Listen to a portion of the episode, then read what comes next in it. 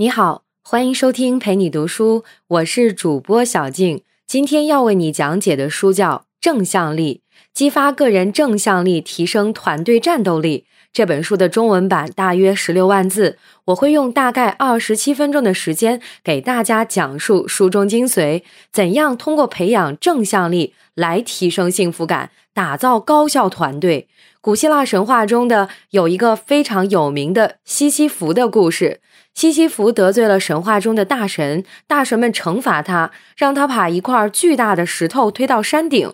于是西西弗每天要把大石头一次又一次地推上陡峭的山坡。但是每当他用尽全力，快要把巨石推到山顶时，巨石就会从他的手中滑落，滚到山底。眼睁睁地看着自己的努力化为泡影，西西弗只好走下山，重复开始，日复一日地遭受着折磨。其实，在工作和生活中，我们并不比西西弗好多少。每个人都拼命地想获得成功或者找到幸福。但这些努力就像是巨石重新滚回山脚一样，从来没有真正实现过。这样的例子数不胜数。为什么大多数人的新年规划一次次的落空？为什么那些叫喊着要减肥的人很少能真正成功？为什么当我们实现了曾以为能带来持久幸福感的目标后，开心的瞬间却转瞬即逝？为什么团队建设活动只能为团队凝聚力和业绩带来短暂的突破？这些问题其实都在这本《正向力：激发个人正向力，提升团队战斗力》里找到答案。作者通过总结大量的培训实践案例，揪出了那些潜在大脑中阻碍我们发挥自身潜力的负向力。提供了一系列简单有效的训练方法和技巧，帮助我们提升正向力，带来更高层次的个人满意度和幸福感，并且还能帮助我们打造一支充满战斗力的高效团队。本书作者希尔扎德·查米恩是全球最大的教练培训机构。美国教练培训学院的董事会主席兼 CEO，这个机构的主要是为成千上万的培训师、世界五百强企业的领导者和管理层，以及耶鲁大学、斯坦福大学等名校的导师提供正向力培训的。作为一名资深的咨询顾问，作者已经培训了几百名 CEO 和高管。在他的帮助下，这些人不仅充分发挥出个人的潜能，在事业上取得了巨大的成就，而且还收获了前所未有的幸福感和安定感。他在斯坦福大学举办的“创造可持续改变”系列讲座几乎是场场爆满，特别受欢迎。那么今天我将为你详细解读这本书里的三大部分主要内容。首先是正向激励负向力的内涵，其次是怎样削弱负向力，打造正向思维。最后将分享几个具体的案例，看看怎样把正向力真正应用在日常生活中。下面就来为你一一讲述。首先是第一部分内容：正向激励和负向力究竟是什么？负向力主要是只用负面、消极的眼光看待周围的人和事。作者认为，我们遭受到的绝大部分挫折，其实都是由潜藏在大脑里的负向力，在我们无意识的情况下造成的。打仗的时候，最有破坏力的，有时并不是敌人的枪炮、子弹、军事布局，而是奸细和间谍。这些人迎合对方，把自己包装成对方的朋友。一旦获取对方的接纳和信任后，大搞破坏，威力特别大。这一点对我们头脑中的负向力也同样适用。它潜伏在我们的大脑深处，伪装成不容置疑的真理和结论来操纵我们的行为。负向力会让你误以为他们是在为你工作，而不是在跟你作对。但最致命的伤害往往是那些通过谎言骗取你信任的负向力造成的。那么，怎样辨别我们头脑中的负向力呢？作者归纳了负向力的几种主要表现：固执己见、取悦他人、过度追求成功、受害者心态。除了这些特征，有负向力的人还会表现的过度理性、高度警惕、永不满足、对事情有掌控心态和逃避心态。跟负向力相反，正向力让我们接受一切事实，而不是否认、拒绝或怨恨一切。他将每一种结果和我们遇到的事都当成一种恩赐和机遇，而且能够完全不带情绪的去接受这些结果。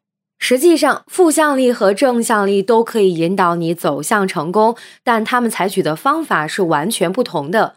负向力通过生气、后悔、害怕、内疚、焦虑、惭愧和自责等等情绪督促你采取行动，而正向力却是通过同情、好奇、创造力、自我表现和乐趣，对贡献和创造价值的渴望来激励你不断前进。你是愿意被督促还是被激励呢？但不言而喻，有人也许会说，掌控心态、永不满足和固执己见的做法其实很有用。我能成为公司的领导团队的负责人，正是靠这些特征。为什么要放弃他们？的确，这些特点确实能够督促你取得一些成绩。但如果你认为只有通过他们的帮助才能获得更大的成功，这就是一个很大的误解了。假设你在工作中犯了一个很大的错误，批判者的心态会趁机鞭策你，让你感到内疚和懊悔。这些令人痛苦的情绪让你失眠，每天惶恐不安、忧心郁郁地提醒自己不要再把事情搞砸了。你也许会把工作做得更好，但在这个过程中，你会饱受负面情绪的折磨，精神极度紧张，害怕再犯类似的错误。这反而会让你在其他方面容易出纰漏。正向力却提供了一个完全不同的做法，它告诉你要宽恕自己。人非圣贤，孰能无过？它会提醒你，即使是错误，也可以通过积极应对转变成宝贵的机遇。现在你的感觉好一些了，没有过度自责的负面情绪，你就能用平常的心态去审视错误，更加理性的思考。到底发生了什么？问题在哪儿？下一步怎么办？事实上，我们都有过类似的经验。当没有负面情绪干扰的时候，其实更容易想出创造性的解决办法，行动也更果断。好了，上面为你讲述的就是第一部分：正向力和负向力。简单来说，正向力让我们能不带负面情绪的看待周围的人和事，而且把他们都看作是一种机会。而负向力却让我们经常陷在消极的情绪里。说完这个，接下来为你分享第二部分：怎样削弱负向力，打造正向思维。在作者看来，负向力和正向力其实是一对此消彼长的伙伴，只要一方削弱了，另一方自然也就增强了。我们先看一看负向力如何削弱。批判者的心态是负向力最主要的表现，我们每个人都深受其害。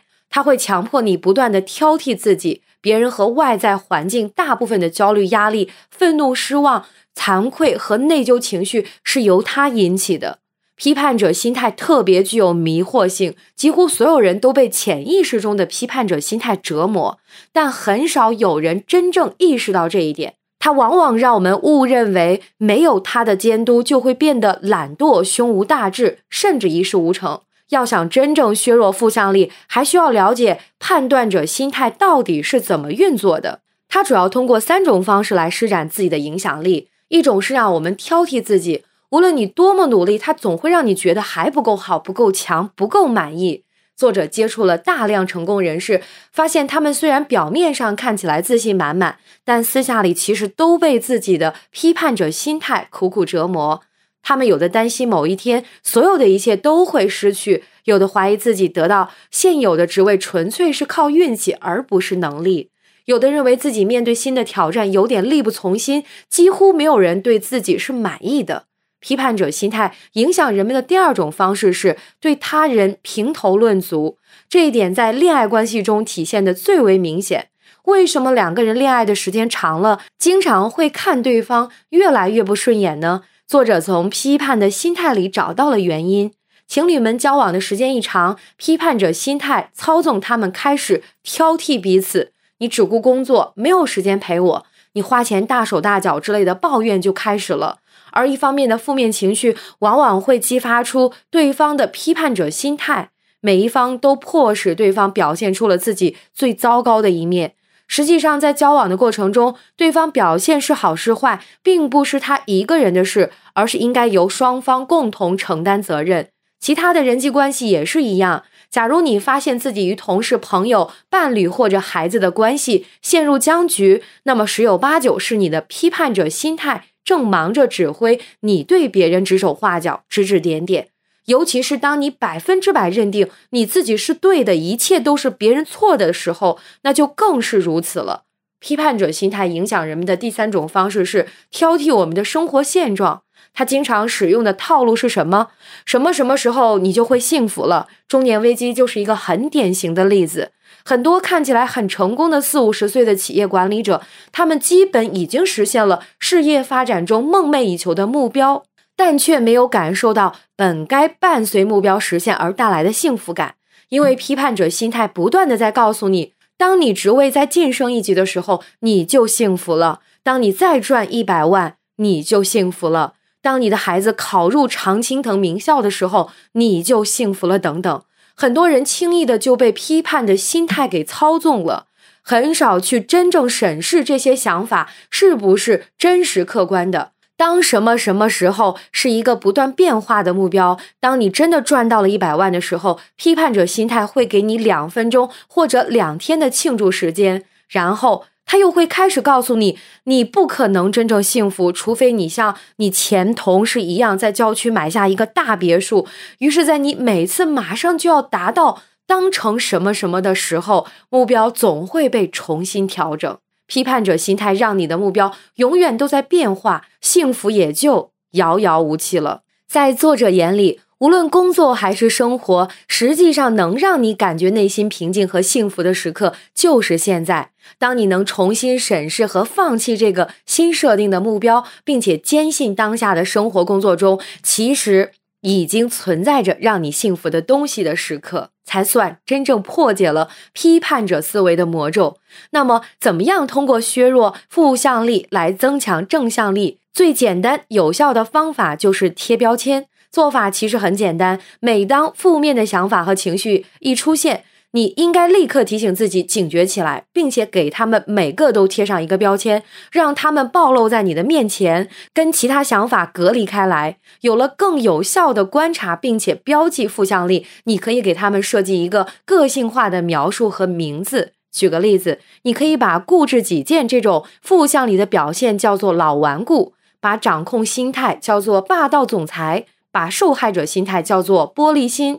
假设在跟人相处的时候，你开始觉得别人都在故意刁难你，那么很有可能是你的受害者心态又出现了。这时的你可以说玻璃心又出现了，他让我觉得被欺负了。给受害者心态贴一个标签，能让你更清晰的注意到这种破坏性思维，让自己跟负向力隔离开来。贴完标签后，你会感觉自己正在像一个旁观者一样看着受害者心态的发作和带来的不舒服的感觉。他是他，你是你，而不会稀里糊涂的被他所操纵。有人可能要质疑了：就这么简单吗？不费力气的观察一下负向力，然后给他贴个标签，这种做法真的有用吗？事实上，作者发现它确实有效。因为负向力往往会潜伏在你的思维里，暗中指挥你根据这些负面的情绪行动。当你没有意识到自己被他操纵的时候，其实是他威力最大的时候。而一旦你观察到，并且给他贴了一个标签，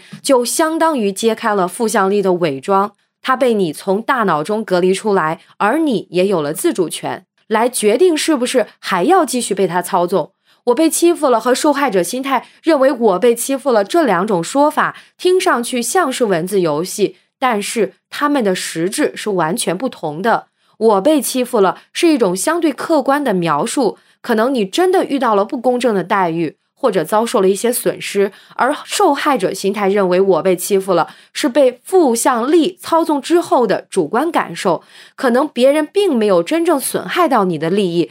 但你却主观的把别人的一些不带指向性的举动解读成了有意为难你。了解完负向力的作用方式和破解方法之后，我们再来谈一谈怎样增强正向力。在正向力思维的主导下，我们会认为自己的焦虑、失望、紧张、愤怒、羞愧、内疚等等的痛苦的体验都是由自身的负向力造成的。但很多人并不这么想。他们认为自己的苦恼是有外在原因的，失去了最大的客户，我怎么可能不失落？孩子学习这么差，我怎么可能不沮丧？我的团队成员如此不称职，我怎么可能不失望？爱人完全不体谅我，我怎么可能不生气？听起来好像苦恼都是情有可原的。但如果能激发正向力来处理这些问题，你将会有一种完全不同的感受。增强正向力最有效的方法是培养自己的正向思维。作者分享了五种非常实用的招数，它可以让你在接受挑战的时候，既能取得最好的结果，又能产生乐观的情绪，还能把消极影响和压力最小化。首先是共情，也就是同情自己，并和别人产生情感共鸣。共情能力是摆脱批判者心态的一大杀手锏。比如，你警告过孩子不要去阳台上玩，但他仍然去了，而且还摔了一跤。这时，如果你把他严厉的教训一通，并且明令禁止他以后去阳台，虽然孩子会被你的斥责吓唬住，以后可能不敢去阳台了，但他跟你的关系不会有任何改善。而如果你用共情来解决这个问题，先关心他的腿有没有磕破，同情他的痛苦，等疼痛消退后再跟他谈，从中应该吸取的教训和以后如何避免再犯类似的错误，你和孩子的亲子关系会在这种模式之下得到很大的提升。第二招是探索，是指带有强烈的好奇心看待事物。当你跟人争论的时候，如果对方只是选择性的听取那些跟他们自己的观点一致的内容，你会觉得完全是鸡同鸭讲。其实我们每个人都是这样的，自以为能够怀着好奇和接纳的心态进行沟通，但实际上却往往为了掌控局面，只能听进去那些我们认同的观点。这样一来，反而错过了真正能够促进沟通的关键信息。下一次，当你和人发生冲突时，可以试着暂时放下自己的抱怨和需求，花上几分钟的时间去发现事实真相，琢磨一下对方为什么会有现在这种情绪。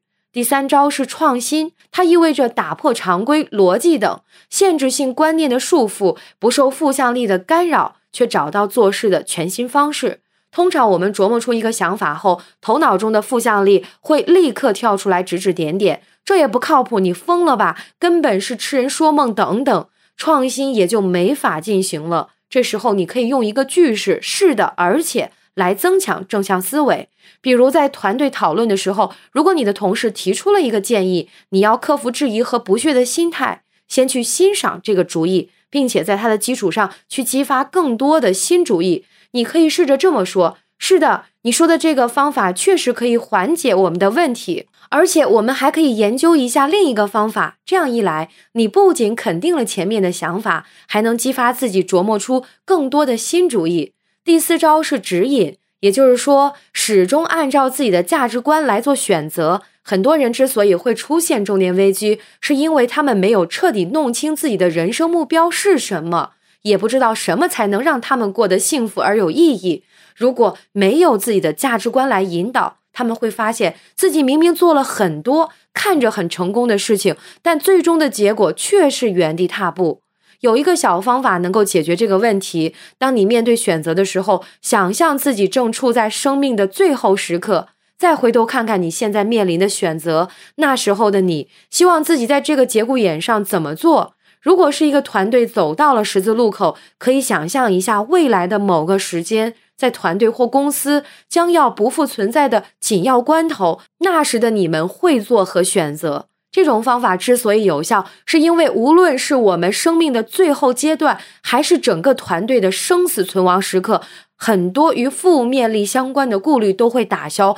能撑到最后的是那些能够给我们的生活带来价值、意义和目标的东西。第五招是激活，也就是让你所有的思想和能量高度集中在行动本身。很多运动员在最重要的时刻变得惊慌失措，多数是因为他们没能排出负向力的干扰。要想解决这个问题，需要我们先发制人，在负面情绪出现之前，就先预测一下他们会怎样破坏你的行动。这样一来，当这些情绪出现的时候，你就能够及时的把他们拦截下来，而不是被他们操纵。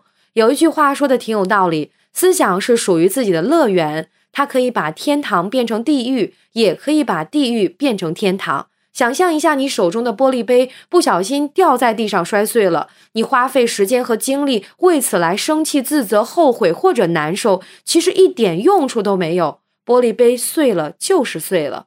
但如果你决定主动把这次意外转变成一种机遇，那么你可以仔细检查一下玻璃杯是怎么滑下去的，为什么会摔碎，这样就能够防止将来摔碎更重的杯子。如果你能这样想，那么玻璃杯摔碎这个意外其实是给了让你一个自己变得更足智多谋的机会，因为你或许能从摔碎杯子开始想出了一个以前没想到的方法来防止摔碎易碎的器皿。或者你开始研究玻璃器皿，而且发掘出了一项新的业余爱好。当然了，正向力思维并不是意味着每一次都必须把困境生拉硬拽想象成是一种机遇，你也可以放任不管的把它抛在脑后。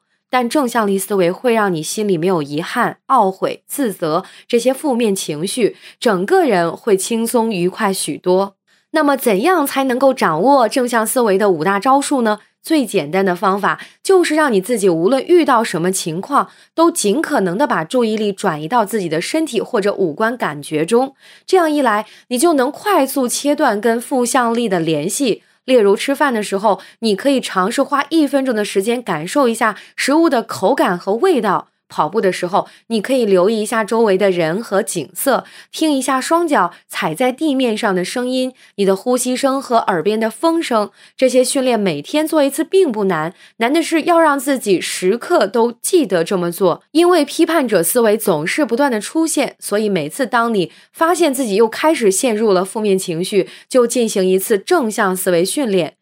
研究数据表明，一个人形成新的习惯要二十一天。你可以用二十一天的时间反复进行正向思维训练，之后它就会成为你的习惯。比如，职场人士的正向思维训练可以这么做：你在开车上班的路上开始琢磨一天的工作，脑海中突然冒出一个念头：今天开晨会，我的汇报领导会不会不满意？心情突然变得紧张压抑，然后你开始辨别出原来是批判者思维又开始让你自我怀疑了。你需要转移注意力，在接下来的几次呼吸中，体验身体慢慢放松的感觉，感受一下空气吹过车窗的呼啸声，汽车发动机的声音，汽车的上下颠簸。然后你的注意力不再集中在晨会表现糟糕的假设里，不再自己吓唬自己了。你的汇报效果确实不太理想。整个会议中，你的头脑中的负面思维一直占据上风。你开始怀疑，究竟是自己太愚蠢，还是领导故意为难，或者是有人背后给你穿小鞋？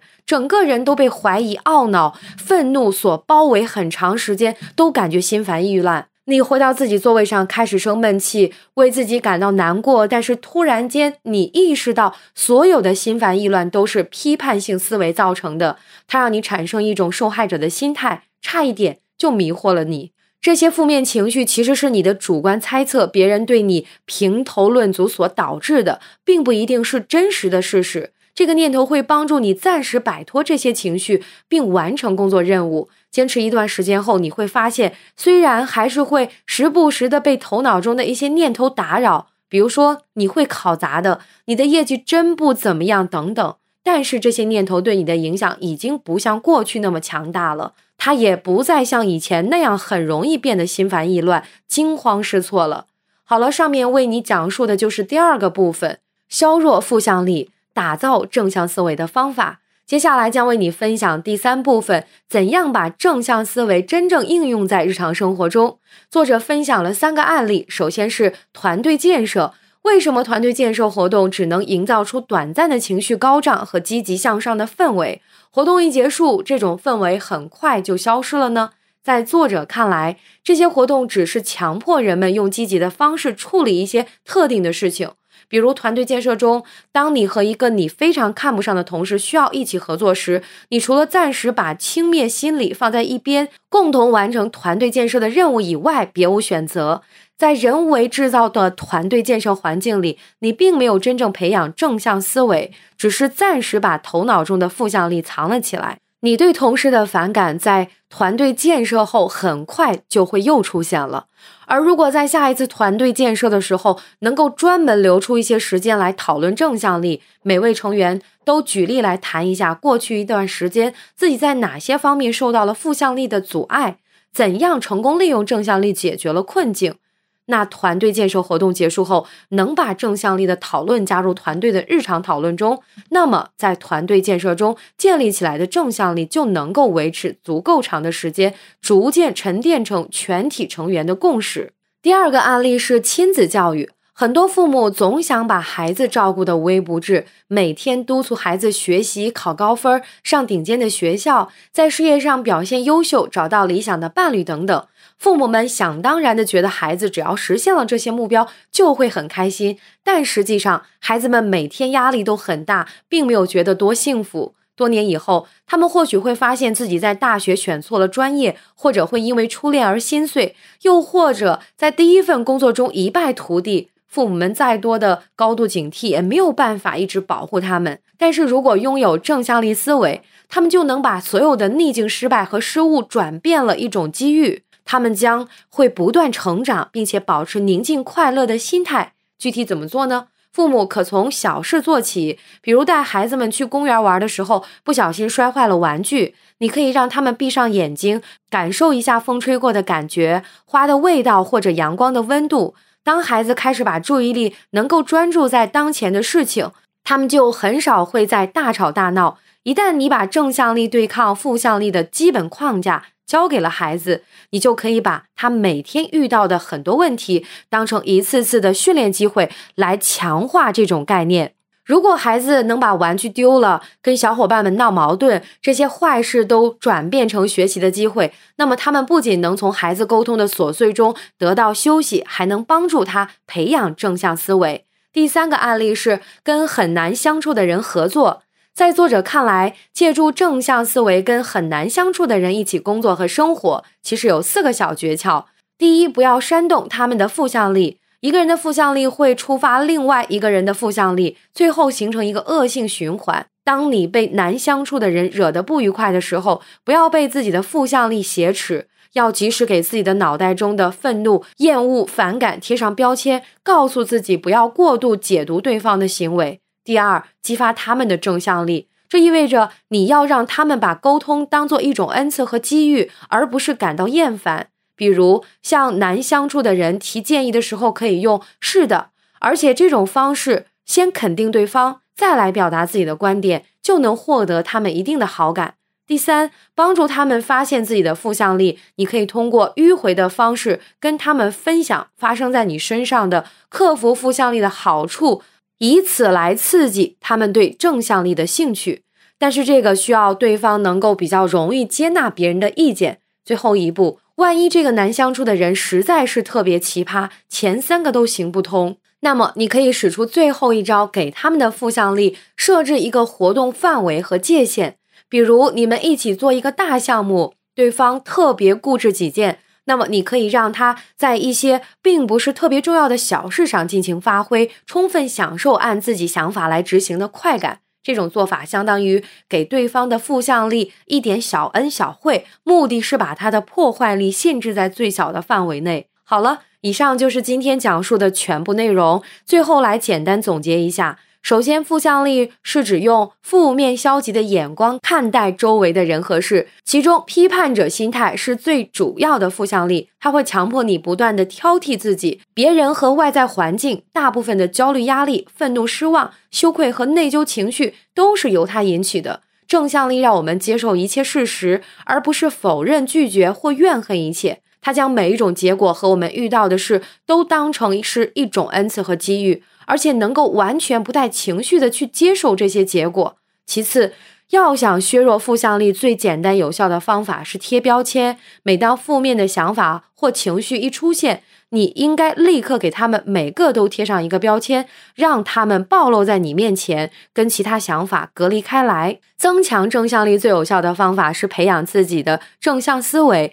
通过共情、探索、创新、指引、激活，来激发自己的潜能，打造团队的战斗力。最后，作者分享了怎样在团队建设、亲子教育、跟难相处的人合作中应用正向思维的方法。好了，以上就是今天的全部内容。感谢关注，陪你读书，欢迎点赞分享，同时可以打开旁边的小铃铛，陪你读书的更新会第一时间提醒你。我是主播小静。我们下期再会。